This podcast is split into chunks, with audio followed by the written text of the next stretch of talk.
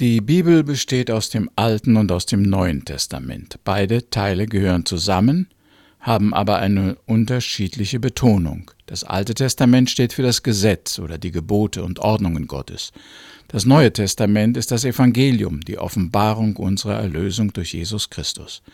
Zwischen diesen beiden Testamenten liegt eine große Spannung.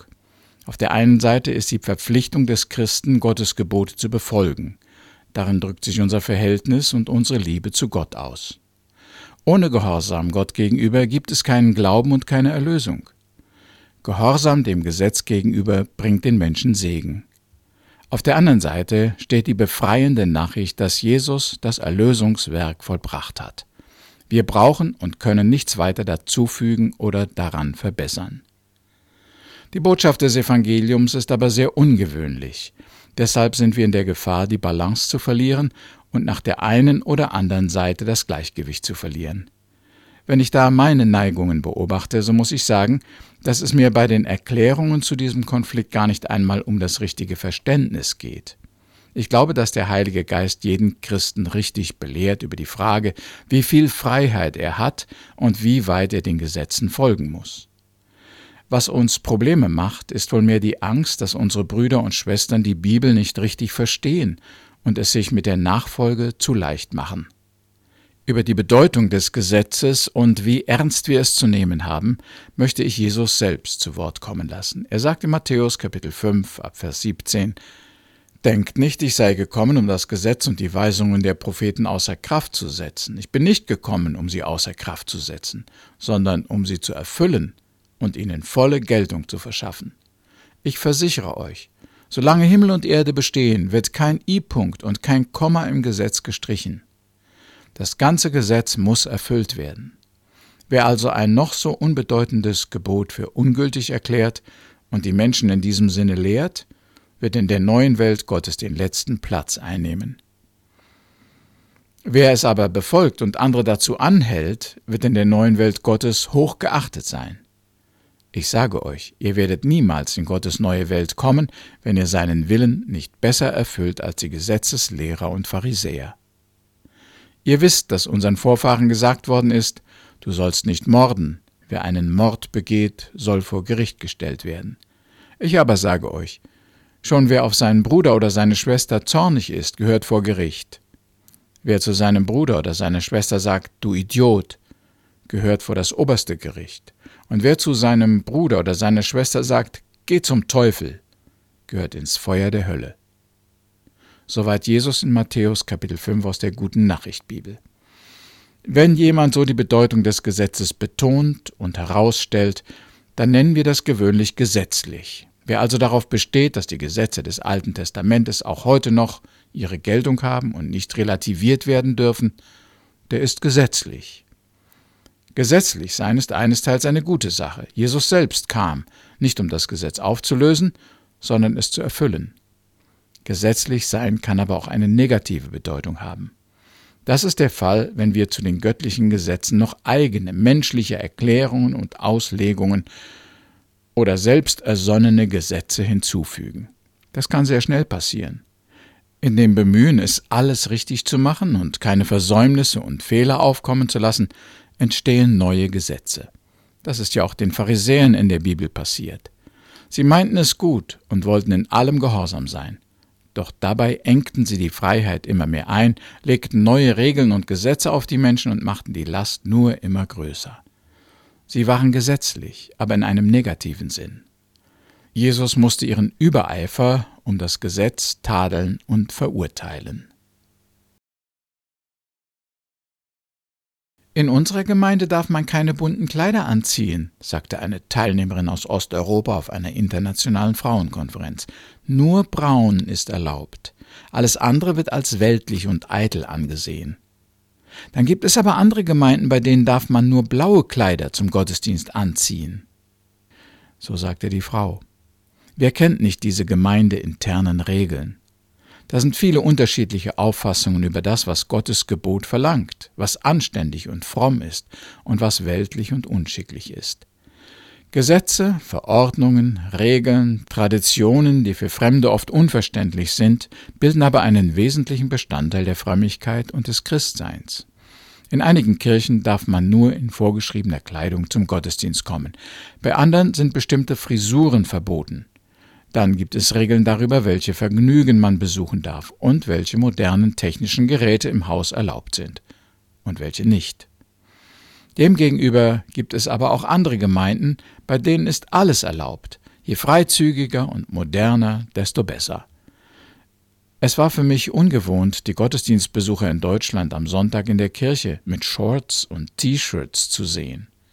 Manche waren direkt nachlässig, ja schlampig angezogen.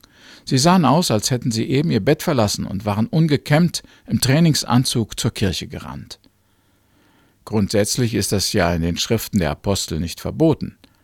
Auch nicht, ob man einen Computer benutzen, Fernsehen schauen und Zigaretten rauchen darf oder nicht.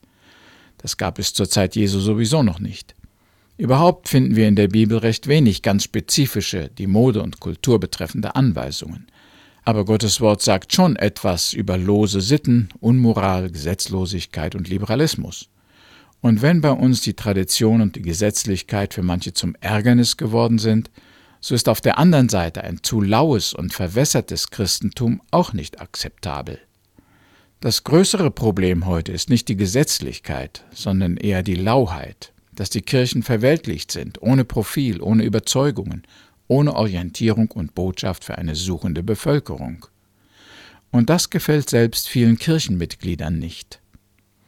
Wie sieht nun ein guter Christ aus? Ist er gesetzlich, streng, alten Ordnungen und Traditionen verpflichtet? Oder lebt er die Freiheit aus? Ist er weltoffen? Nach Meinung der Medien in unserem Land sollten die Christen doch bloß nicht gesetzlich und traditionell sein. In Fragen der Moral sollten sie sich den Modeströmungen und neuen Gewohnheiten anpassen. Sie sollten nicht spießig sein und auch die kleinen Freuden und Vergnügen mitmachen. Sie sollten auf keinen Fall auf Gesetze und Regeln hinweisen oder gar Sünden ansprechen und verurteilen. Aber ich höre auch die andere Seite. Das sind diejenigen, die von den Christen mehr Ernst, mehr Liebe, mehr Überzeugungen, eine höhere Moral, Ehrlichkeit, Zuverlässigkeit erwarten. Sie kritisieren gerade die Anpassung an die Gewohnheiten und Unarten der weltlichen Gesellschaft. Eingeengt in Regeln oder weitherzig und frei? Wie sollte ein Christ leben? Soll er streng und gesetzlich sein oder tolerant und modern? Beide Seiten haben da ihre Argumente und auch oft biblische Belege. Die einen wollen mehr Freiheit, die Regeln und Traditionen gehören für sie einer vergangenen dunklen Epoche an, andere sehen darin aber eine Abkehr von Gottes Willen und Geboten. Sicher, es braucht Disziplin, Anstrengung, Selbstverleugnung und Bereitschaft zum Verzicht, um das Gesetz zu befolgen. Dazu sind viele Leute nicht mehr bereit. Aber Gehorsam gegen Gott hat uns noch nie wirklich Nachteile gebracht. Sehen wir einmal einige der Segnungen, die uns ein striktes Befolgen der biblischen Gebote, die sogenannte Gesetzlichkeit, bringt. Erstens, sie bewahrt uns vor vielen Problemen. Die Gebote Gottes sind gut und nützlich. Sie sind uns gegeben, damit wir in unserer Gesellschaft besser zurechtkommen. Sie regeln den Umgang mit dem Nächsten und mit Gott und helfen uns zu einem harmonischen Leben. Wer die Gebote befolgt, fügt dem Nächsten keinen Schaden zu und ist ein guter Staatsbürger, Ehepartner, Elternteil oder Familienmitglied. Viele Familien zerbrechen, Ehen voller Probleme, Jugendliche ohne Ziel und innerlich kaputt, weil die Einzelnen sich nicht an die Gebote halten. Wer Gottes Weisungen befolgt, erspart sich Ärger, Streit, Geldsorgen, Stress und oft auch Krankheit. Gesetzlichkeit im guten Sinn bewahrt uns vor Schuld und Strafe. Regeln und Gemeindeordnungen sind oft ein Schutz vor Versuchungen und Fehltritten.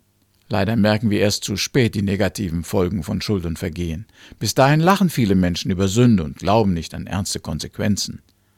Wer die Gebote Gottes beachtet, vermeidet Sünde und die vernichtenden Folgen in seinem Leben. Drittens, Gesetzlichkeit gibt uns Halt und Orientierung.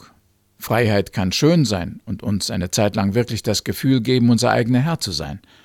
Aber immer wieder kommen wir an Fragen und Entscheidungen, wo wir Orientierung und Rat brauchen. Da helfen uns die Gebote Gottes. Sie setzen uns Grenzen, weisen uns den Weg, sie engen uns zwar ein, aber sie geben uns auch Leitplanken, die in die richtige Richtung führen. Viertens. Gesetzlichkeit formt einen vorbildlichen christlichen Lebensstil.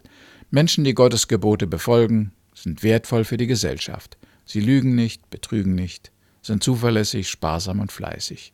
Sie nutzen ihre Mitmenschen und den Staat nicht aus, sondern tragen zum Wohlstand und zum Fortschritt bei. Diese guten Eigenschaften werden durch einen lebenslangen Umgang mit Gottes Wort geprägt und geformt. Ein wertvoller Charakter ist durch gute Gewohnheiten gekennzeichnet, die sich in einem langen Prozess von Kind an durch den Einfluss der biblischen Lehren bilden. Fünftens, Gesetzlichkeit bringt uns Segen und Lohn. Das Befolgen der Gebote Gottes gibt uns eine gewisse Befriedigung und Freude. Es macht, dass wir den Selbstrespekt nicht verlieren und dass wir etwas erreichen. Gehorsam birgt schon in sich selbst seinen Lohn. Aber darüber hinaus verheißt uns Gott auch Anerkennung und Belohnung über dieses vergängliche Leben hinaus.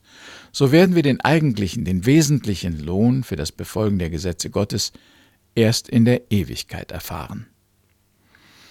In jeder Hinsicht lohnt es sich, die Gesetze der Bibel in Ehren zu halten, auch wenn die übrigen Mitmenschen das nicht so eng sehen wollen. Ernste Christen werden immer zu einer gewissen Gesetzlichkeit neigen. Sie werden lieber zu sehr auf die Gebote Gottes achten, als sie zu vernachlässigen und leicht zu nehmen. Aber die Gesetzlichkeit birgt auch manche Fallen und Gefahren in sich, und die möchte ich auch noch erwähnen. Gefahr Nummer eins ist die Überheblichkeit. Gesetzliche, engherzige Christen, die sich genau an die Regeln und Gebote halten, neigen zur Überheblichkeit. Sie sehen die lauen Christen und vergleichen sich automatisch mit ihnen. Dabei schneiden sie viel besser ab. Wenn es auch schwerer ist, alle Gebote genau zu befolgen und sich nach Traditionen und Vorschriften zu richten, so hat man am Ende doch die Befriedigung, dass man moralisch höher steht als die anderen. Hochmut ist die Folge. Also Sünden, die nicht direkt unter Unmoral und Verweltlichung fallen, aber doch auch eine Übertretung der Gebote Gottes sind.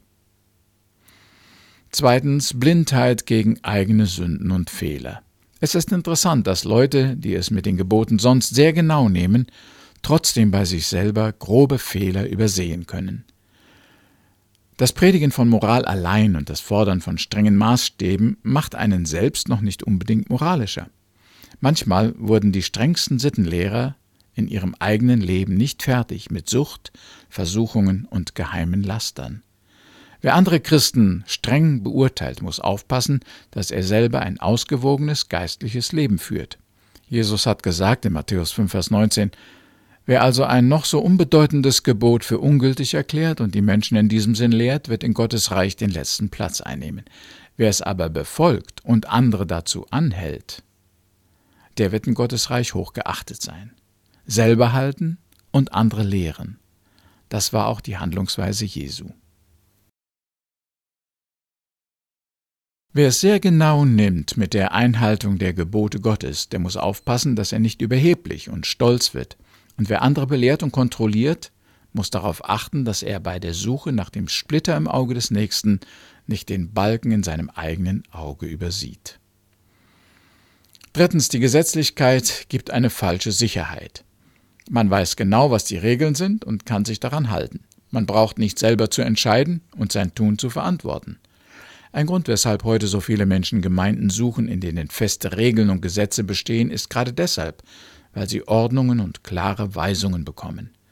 Diese Sicherheit ist aber auch trügerisch, denn wer sich auf Gesetze verlässt, der muss auch irgendwie mit seinem Versagen und zu kurz kommen fertig werden.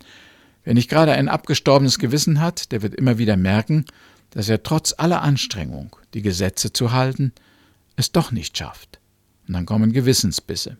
Ängste, Zweifel und die große Unsicherheit, ob man vor Gott bestehen kann. Gesetzliche Menschen sind oft selbst sehr unsicher über ihre Errettung und ihr Heil. Viertens Ausgrenzung und Absonderung. Wer sich besonderen Regeln und Normen unterwirft, der muss damit rechnen, dass er von vielen nicht verstanden und als Sonderling angesehen wird. Das ist auch nicht weiter schlimm. Absonderung ist sogar eine biblische Forderung. Aber wenn sich jemand zu sehr abkapselt und eine zu große Kluft zu den normalen Menschen entsteht, kommt er mit anderen Geboten Jesu in Konflikt. Ein Christ muss auch bereit sein, dem Sünder die Hand zu reichen und ihm zu helfen. Und fünftens Verlust der Gnade und Vergebung Jesu. Das Schlimmste an der Gesetzlichkeit ist vielleicht, dass sie an der Erlösung durch Jesus Christus vorbeigehen kann. In dem Bestreben, Gott zu gefallen, alles richtig zu machen und nicht zu sündigen, kann der gesetzliche Christ die Gnade und Vergebung Jesu völlig übersehen. Wenn das geschieht, kann er, trotz all seiner eigenen Bemühungen, nicht gerettet werden. So gut und gesetzestreu einer auch sein mag, er wird immer auf die Vergebung und Erlösung durch Jesus Christus angewiesen sein. Auf der einen Seite sehen wir heute viel Gesetzlichkeit und alte Traditionen, die manchmal gar nichts mit den Geboten Gottes zu tun haben. Sie sind menschliche Regeln und bringen einen trotz aller Bemühungen nicht näher zu Gott. Solche toten Formen sind abstoßend und nutzlos. Leider werden auch oft die Gebote Gottes falsch oder einseitig ausgelegt und verdreht. Es entstehen auf diese Weise menschliche Gesetze mit einer frommen Tarnung. Auch das ist eine Gefahr und ein Abrücken von Gott. Auf der anderen Seite sind viele unserer alten Kirchen von Lauheit, Liberalismus, Gleichgültigkeit und Säkularisierung geprägt. Die meisten sogenannten Christen sind dabei, die Gebote der Bibel zu übergehen, Sünde zu verniedlichen und nach ihren eigenen Wünschen und Vorstellungen zu leben. Daraus resultiert zunehmende Gottlosigkeit und Unmoral. Wir sind alle geneigt, die Gebote Gottes zu leicht zu nehmen und uns zu viele Freiheiten in Bezug auf die biblische Lehre und den christlichen Wandel herauszunehmen. Wir brauchen nicht Menschen, die die anderen kritisieren und auf ihre Fehler aufmerksam machen, die selbst gerecht und überheblich sind, sondern transparente Männer und Frauen, die selber die Gebote beachten und Gott fürchten. Wir beten.